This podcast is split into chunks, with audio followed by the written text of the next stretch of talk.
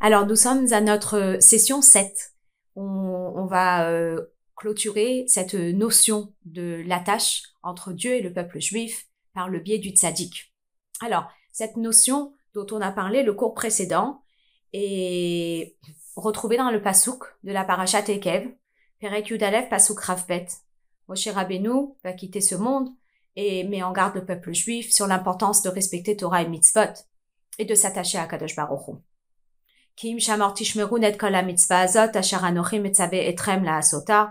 Lorsque vous allez respecter cette mitzvah que je vous ordonne de respecter, les hava et Hashem Elokechem, d'aimer Hashem votre Dieu, la lechet bechol de rachav, d'aller dans ses chemins, ou le daf kabo est de s'attacher à lui, alors à ce moment-là, vous aurez la terre d'Israël, etc., etc.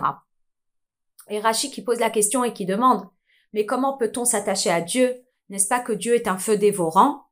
Et Rashi qui répond, et là, hidavek betalmidim ou vachachamim, mais attache-toi au talmidim et au chachamim, ou maale ane alecha que ilu nidbak tabo, et je considérais comme si tu t'étais attaché à lui. C'est incroyable cette notion de l'importance de s'attacher au tzaddik pour pouvoir s'attacher à Kadosh Baruch Et finalement, on pose la question et on dit, effectivement, il y a des personnes qui sont conscientes de l'importance de s'attacher au tzaddik, et c'est ce qui leur permet de se connecter à Dieu. Mais qu'est-ce qui se passe avec les personnes qui ne sont pas conscientes qu'il faut s'attacher au tzaddik? Alors on dit que elles reçoivent tout de même la vitalité du tzaddik. Il y a des personnes qui sont conscientes que leurs ongles poussent grâce à des cellules de la tête.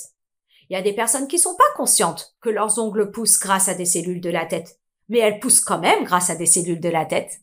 Et il y a des moments où ça va finir par rejaillir. Et cette histoire que je vais vous raconter, elle est incroyable. C'est l'histoire de cet homme qui est absolument désespéré. On est une trentaine d'années après la guerre. Et cette personne euh, est revenue certainement des camps de concentration, où toute sa communauté dans un petit village de Norvège a été anéantie. Il est tout seul. Il est juif, il est isolé. Il cherche un petit métier, il cherche un petit travail, il ne sait pas où aller.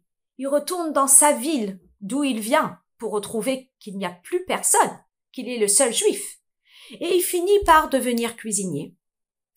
Et trente ans plus tard, il est désespéré. Il se sent tellement seul. Il parle à Dieu. Il dit Dieu, j'en peux plus. Je suis seul, je n'ai pas de famille, parce que je veux me marier avec une juive, mais je ne sais pas où la trouver. Et c'est très très très douloureux d'être tout seul comme ça. Donc, je veux m'attacher à une communauté. Et c'est comme ça qu'il dit à Dieu, je te laisse deux semaines. Deux semaines pour me dire que tu penses encore à moi. Et si d'ici deux semaines, je n'ai pas de signe de ta part, alors à ce moment-là, j'irai me convertir au christianisme. Je sais que c'est pas la volonté de mes parents, je sais que c'est pas la volonté de Dieu. Je sais que c'est pas la volonté de la Torah. Mais c'est trop, trop, trop difficile d'être tout seul comme ça. Des kilomètres et des kilomètres et des kilomètres plus loin. Aux États-Unis. Il y a le rabbi. Dans ces deux semaines. Qui reçoit un chassid. Qui vient d'Anvers. Et Rafraikin, ou de Bruxelles, je me rappelle plus. Et Rafraikin reçoit des matzot du rabbi parce qu'on est proche de la fête de Pessah. Et le rabbi lui dit, ça ce sont les matzot pour votre communauté, et à part ça, je vous donne trois matzot à remettre à un juif dans un petit village de Norvège. Maintenant, ce juif, il avait jamais parlé au rabbi. Il parlait à Dieu. Mais le rabbi qui est le cerveau, le rabbi qui est la tête, il a senti qu'il y avait un nom qui faisait mal, qu'il y avait un juif qui souffrait. Et rapidement, il a réagi. Imaginez-vous que ce chassid, Rafraikin, il est arrivé chez ce cuisinier le dernier jour des deux semaines. Et il est en plein travail. Il voyait que Dieu n'avait pas répondu à sa demande. Il s'apprêtait à aller chez le, chez, chez le curé ou chez le prêtre le lendemain et d'un coup, il y a quelqu'un qui rentre dans la cuisine dans laquelle il est en train de travailler et lui dit, on te cherche. Et il dit, moi, on me cherche. Et là, il voit un juif un homme avec une barbe, avec un chapeau. Et il se dit, mais c'est pas possible. Qui t'envoie ici? Mais d'où tu sais que je suis ici?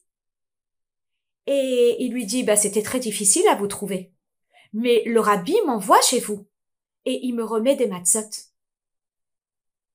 Et là, il a compris que Dieu lui avait envoyé la réponse à sa question.